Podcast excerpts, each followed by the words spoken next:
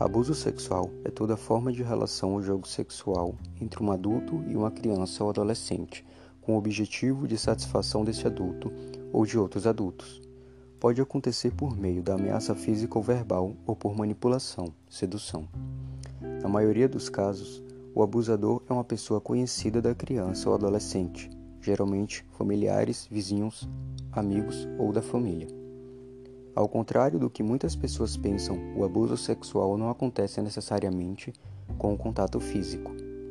Existem diferentes tipos de abuso sexual que acontecem sem contato físico e é importante que todas as pessoas no entorno da criança estejam atentas para os sinais apresentados por quem sofre uma ou mais violações.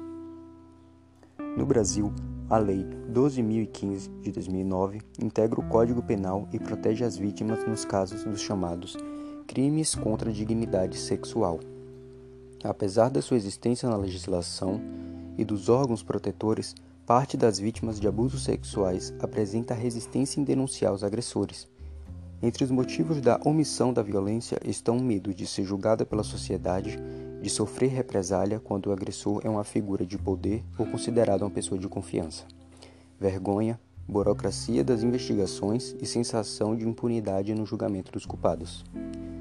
Segundo dados do Ministério da Saúde, a maior parte das vítimas de estupro é constituída de crianças e adolescentes.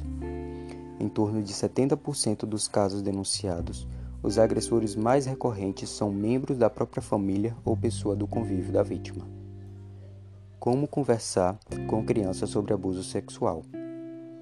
Fale sobre partes do corpo. Ensine que as partes do corpo são íntimas Ensine o limite do corpo. Fale para a criança que os segredos são ruins.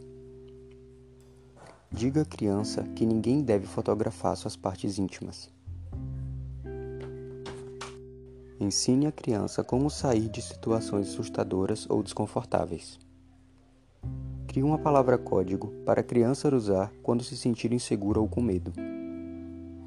Diga à criança que ela nunca vai se dar mal lhe contando segredos do corpo. Fale para a criança que um toque no corpo pode fazer cócegas ou parecer legal, mas isso é desrespeitoso. Diga que, mesmo que ela conheça a pessoa ou mesmo que seja outra criança, as regras são as mesmas, sinais que ajudam a identificar o abuso sexual.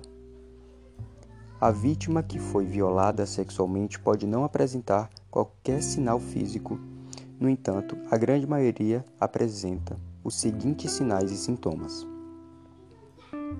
a mudança no comportamento, como ocorre quando a pessoa era muito extrovertida e passa a ser muito tímida. Fugir do contato social e preferir ficar sozinha. Choro fácil, tristeza, solidão, angústia e ansiedade. Quando a vítima é uma criança, ela pode até mesmo adoecer ou fugir do contato com os outros. Inchaço, vermelhidão, laceração ou fissuras nas partes íntimas. Rompimento do ímã em meninas e mulheres que ainda não tinham tido contato sexual. Perda do controle da urina e das fezes devido aos fatores emocionais ou fluxidão dos músculos desta região devido ao estupro. Coceira, dor, ou corrimento anal ou vaginal. Marcas roxas pelo corpo e também nas partes íntimas. Sintomas de doenças sexualmente transmissíveis. O sistema também informe outros canais de denúncia, como o Disque 180 da Central de Atendimento à Mulher. O serviço funciona todos os dias, 24 horas e é gratuito. Também é possível acessar o WhatsApp Respeita as Minas por meio do site da Secretaria de Políticas para as Mulheres da Bahia, mulheres.ba.gov.br.